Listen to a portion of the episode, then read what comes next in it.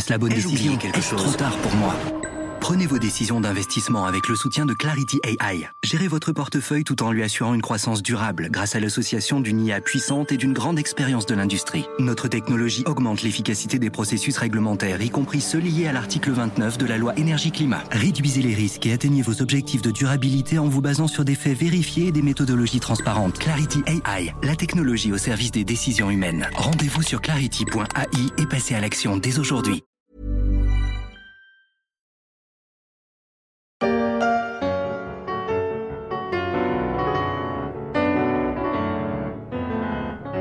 Lang Lang arrive sur la scène en costume gris et chaussettes rouges. Hein. C'est le phénomène euh, Lang Lang, euh, une allure très juvénile, euh, même à 40 ans.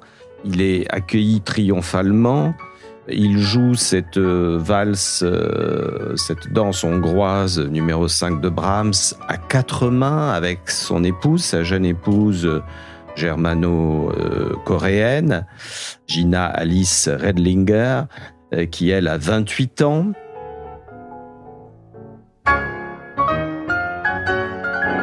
La scène se passe dans la grosseur salle de la Philharmonie de l'Elbe, à Hambourg. Le phénomène Lang Lang et son épouse, Gina Alice Redlinger, rayonnante dans une robe rouge carmin hyper cintrée.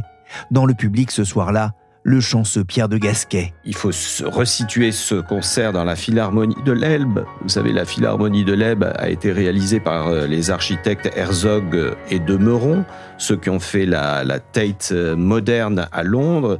Et donc ce bâtiment est très spectaculaire, il domine le port de Hambourg. On est dans la grosseur salle, c'est la grande salle de 2150 places euh, qui a été inauguré en 2017, deux ans après la, Philharmonie de la Villette euh, de Jean Nouvel. Donc c'est une salle extrêmement spectaculaire avec euh, une, acoustique euh, immaculée. À vrai dire, ce jour-là à Hambourg, la star n'est pas tant le couple Lang-Lang que le piano sur lequel ils expriment leur art à quatre mains. C'est aussi pour un Steinway que se sont déplacés quelques 1500 invités venus du monde entier.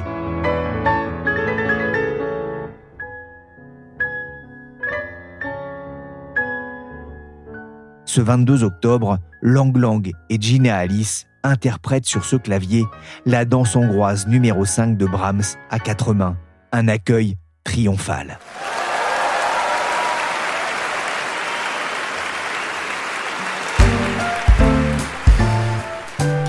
Je suis Pierrick Fay, vous écoutez La Story, le podcast d'actualité des échos.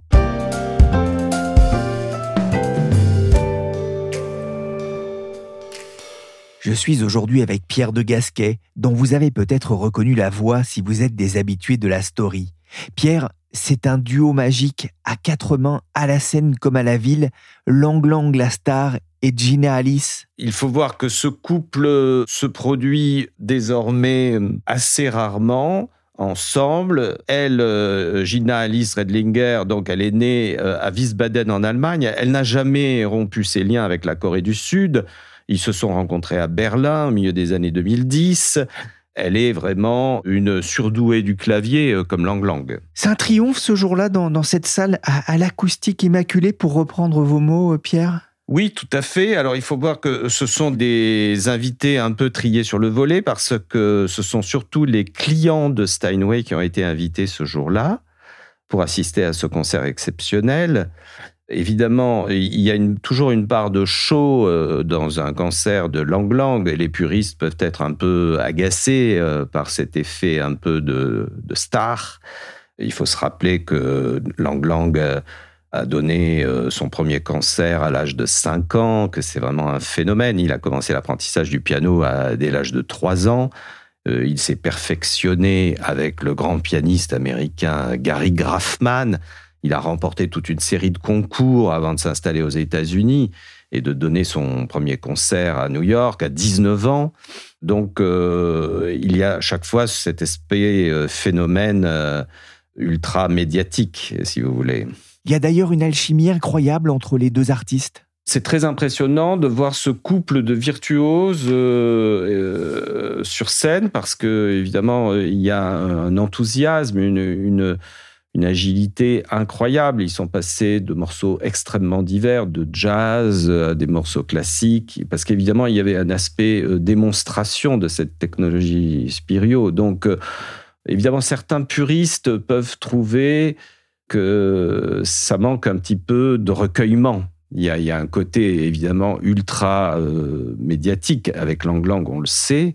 C'est un artiste qui se prête à des mises en scène. Mais en l'occurrence, ce soir-là, je dirais que ce duo euh, était assez magique et c'est évidemment c'est très frappant de voir cette complicité entre deux surdoués euh, du clavier euh, qui jouent à quatre mains, c'est quelque chose d'assez phénoménal. Dans la salle, le public apprécie et salue la performance artistique. Il y a deux personnes particulièrement attentives à la performance l'un se fait remarquer. Qui est-il? Oui, alors c'est un moment assez étrange euh, ce soir-là parce que en fait, euh, la présentatrice a rappelé la biographie de Lang Lang en rappelant qu'il avait eu euh, évidemment une une enfance très studieuse, voire extrêmement dure. Vous savez qu'il est né dans une famille modeste qui résidait dans la banlieue industrielle de Pékin. Et son père, évidemment, euh, ce soir-là, était présent dans la salle, justement. Et son père, alors on le sait parce qu'il a écrit sa biographie, euh, était soupçonné par le parti, euh, à tort apparemment, de sympathie anti-révolutionnaire. Donc il a mis une espèce de pression sur son fils euh, c'était un père euh, tyrannique euh, qui voulait prendre une sorte de revanche un petit peu sur les institutions et, donc il a forcé dès le plus jeune âge Lang Lang à passer des heures et des heures sur son tabouret de piano pour devenir un peu le numéro un. Alors, vous savez l'importance de l'apprentissage de la musique comme levier social dans la Chine contemporaine. Il a même raconté dans sa biographie que son père l'avait menacé de le pousser au suicide en raison de son manque d'ardeur. Donc là, euh, le fait de retrouver dans la salle son père qui s'est levé en, agitant ses bras, euh, un petit peu comme s'il était à l'origine de tout, a créé une sorte de malaise dans la salle parce qu'évidemment le public ne savait plus trop euh, qui il devait applaudir, du père, du fils. enfin bon, on peut penser qu'avec le temps, le fils s'est réconcilié avec son père qui a été, euh, comme beaucoup de, parents chinois, assez euh, tyrannique euh, dans l'apprentissage de la musique. L'autre personnage est beaucoup plus discret. Il savoure ce, moment important pour lui. Il s'appelle John Paulson. Oui, alors John Paulson, c'est le propriétaire de Steinway, de ce facteur de piano. Et il l'a acheté en 2013 pour 510 millions de dollars, 512 pour la précision. John Paulson est un personnage lui-même parce que c'est un donc euh, un fondateur d'un fonds spéculatif bien connu aux États-Unis. À un moment, il avait même le surnom de sultan des subprimes parce que c'est lui qui avait surfé sur la crise des crédits hypothécaires. Donc, il, a, il avait fait gagner euh, même 15 milliards de dollars à son fonds en jouant sur la crise de l'immobilier en 2007. Et donc, il est très riche, évidemment. Mais c'est aussi un pianiste lui-même. Il a un Steinway. Donc, il est euh, très mélomane. Et deux ans après avoir quitté le monde des hedge funds, parce que euh, il a créé son propre family office depuis, il envisage de vendre une partie de sa participation dans Steinway. lors de ce concert, il y avait en effet une autre star hein, que tous les amateurs de piano observent avec envie. Cet instrument, ce piano Steinway. Pierre, c'est aussi et c'est d'abord l'outil de travail du, du, virtuose chinois Lang Lang? Lang Lang euh, est très proche de Steinway, qui évidemment a tout fait pour euh, s'attirer les grâces, si l'on peut dire, de ce pianiste virtuose il n'est pas le seul. Il y a toute une communauté, on le verra, euh, de 2500 euh, artistes ambassadeurs euh, qui sont très proches de Steinway et qui font presque bénévolement, on va dire, le marketing de cette marque qui est ultra dominante sur le marché des pianos de concert. Et effectivement, ce jour-là, donc à Hambourg, euh, il y avait euh, un motif pour ce concert. C'était la dernière version du système numérique Spirio qui a été lancé par Steinway et qui est un système donc euh, très spectaculaire puisque c'est un, un, logiciel en fait intégré au modèle de piano qui a la particularité de restituer à partir d'un enregistrement euh, le toucher d'un artiste euh, en puisant dans un catalogue de musique euh, de compositeurs qui a été construit depuis des années. Steinway Sons is pleased to introduce SpirioCast, high resolution live broadcast from one Spirio to another. On va voir hein, que Lang Lang, vous le disiez, n'est pas le seul à profiter de la qualité des pianos de cette marque américaine plus que centenaire. Pierre, c'est vraiment la Rolls des pianos? Oui, je crois qu'on peut le dire. Enfin, c'est la Rolls ou la Ferrari des pianos. En fait, euh, on s'aperçoit qu'il reste évidemment d'autres marques de, pianos aujourd'hui, comme euh, Beckstein euh, ou même Pleyel en France, mais qui ont été progressivement marginalisées en raison notamment d'une période cruciale, c'est la, période de l'après-guerre. Dans l'après-guerre, de nombreuses réserves de bois ont été détruites à la libération et certaines marques ont pâti aussi de l'attitude de leurs actionnaires euh, durant la, guerre, notamment euh, la marque Beckstein, parce que la, veuve euh, du fondateur était euh, très liée à Hitler, aux nazis, donc elle a dû faire euh, profil bas à la libération. Et puis d'autres marques comme Blüthner, qui était une marque très prestigieuse, était derrière le rideau de fer. Du coup, il y a une espèce de géopolitique du piano qui fait que Steinway a bénéficié du fait euh, que son fondateur avait émigré aux États-Unis, parce que Steinway est à l'origine créé par un Allemand, mais qui a émigré aux États-Unis, et, donc euh, a été soutenu notamment par le plan Marshall. Il y a deux usines Steinway dans le monde, une à New York et une à Hambourg, et euh, celle de Hambourg a été très soutenue par le plan Marshall. In 1853, German immigrant Henry E. Steinway founded Steinway and Sons in New York City with the goal of building the best piano possible. Pierre, ce concert un peut paraître anecdotique euh, aux auditeurs, un concert parmi d'autres pour cette star planétaire, mais il revêtait un, enjeu particulièrement important pour euh, John Paulson? Oui, parce que on le sait, aujourd'hui, euh, John Paulson envisage de coter en bourse Steinway. Le calendrier n'est pas fixé parce qu'évidemment, avec les remous actuels, il semble que le projet ait été euh, retardé, euh, probablement en 2023. Mais l'idée de John Paulson est de refaire côté euh, Steinway, qui a déjà été en bourse, puisque quand il l'a racheté en 2013, il l'a retiré de la bourse. Donc, il y a ce projet qui n'est pas remisé, qui est toujours en cours. Il faut savoir qu'en 2018, il y avait un groupe chinois, euh, China Poly Group, qui avait fait une offre de 1 milliard de dollars. Donc on sait déjà que la valorisation de, Steinway est plus proche du milliard de dollars aujourd'hui. Mais Paulson avait décliné cette offre.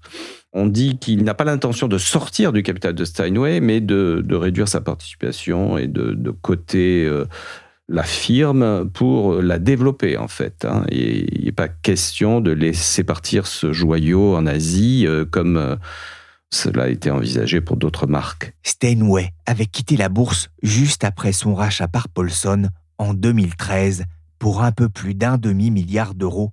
C'est aussi une belle opération financière pour le milliardaire américain.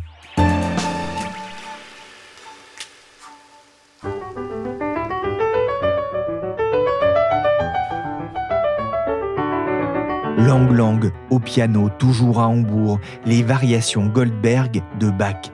Steinway, c'est une Rolls, vous le disiez Pierre, on est dans le domaine du luxe? Euh, Oui, je crois qu'on peut le dire, parce que quand on voit les, tarifs euh, des, pianos euh, Steinway, c'est un objet de luxe, évidemment. Le modèle le plus demandé aujourd'hui, le plus vendu, est le demi-queue, modèle B, donc qui coûte 122 000 euros mais certains modèles à queue peuvent atteindre jusqu'à 500 000 dollars, comme celui qui a été récemment dessiné euh, par Lenny Kravitz, parce que Lenny Kravitz euh, est un chanteur, mais c'est aussi un designer de piano.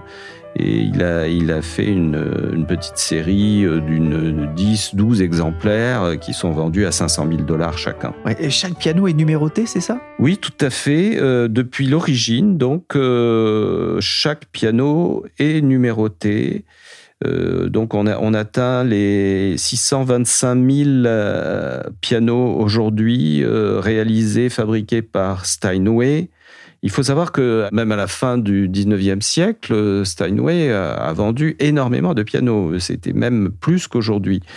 Mais évidemment, sur cette population, si on peut dire, de 625 000 spécimens uniques, parce que chaque piano finalement est unique, il y a probablement une partie qui n'est plus euh, en service, qui n'a pas été euh, suffisamment accordée, entretenue. Donc euh, il y a probablement une partie importante de ce chiffre qui n'est pas utilisée. Steinway se porte bien et a même du mal à répondre à la demande malgré ses prix ferrariesques. En 2021, son chiffre d'affaires a bondi de 29% et le groupe affiche un bénéfice de 59 millions de dollars soit une marge nette supérieure à 10%.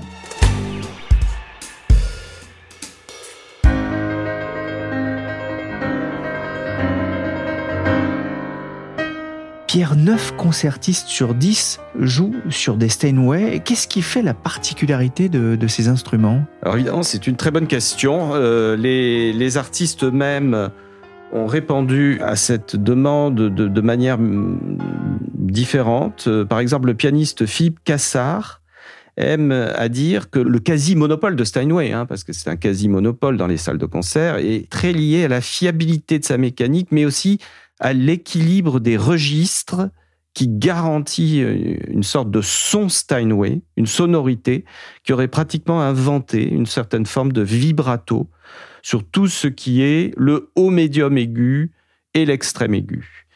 Euh, évidemment, à condition que le piano soit bien entretenu et réglé euh, au millimètre près.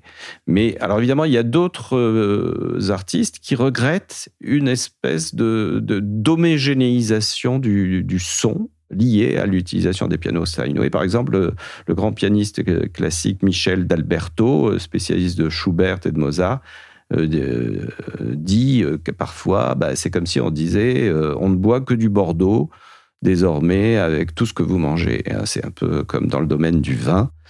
Mais ces critiques sont relativement minoritaires. Il y a aussi quelques pianistes de jazz qui estiment que les pianos Steinway sont trop faciles à jouer.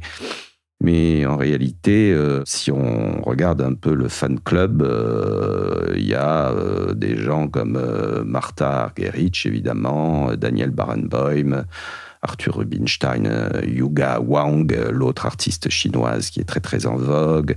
Donc en fait, euh, ils se sont tous ralliés à Steinway parce que c'est la qualité euh, absolue. Vous avez d'ailleurs visité hein, l'atelier de Hambourg, c'est ça? Tout à fait. Alors cette usine de Hambourg qui est dans, dans la proche périphérie de Hambourg et qui est très impressionnante parce qu'effectivement, c'est là qu'on réalise que c'est quand même une fabrication très artisanale. Euh, avec, euh, vous avez par exemple le département de la table d'harmonie, euh, qui est un peu le grand secret de Steinway, c'est-à-dire ils ont des brevets depuis les années 1930 et même avant, qui garantissent une puissance et une longueur de son au piano ensuite, euh, on voit très bien euh, l'usage des essences de bois, puisque le bois est stocké dans des entrepôts à proximité de l'usine. Donc, ils, doivent sécher pendant deux ans. Donc, ces bois sont stockés dans de grands entrepôts couverts. Steinway utilise une dizaine d'essences de bois. De, ça va de l'érable à la cajou, au peuplier, ou des bois beaucoup plus rares comme l'ébène de Macassar qui est le plus cher et le plus rare, et puis surtout l'épicéa de Sitka. Alors l'épicéa de Sitka qui vient euh, d'Alaska et euh, qui euh, garantit, qui donne à la table d'harmonie toute sa richesse.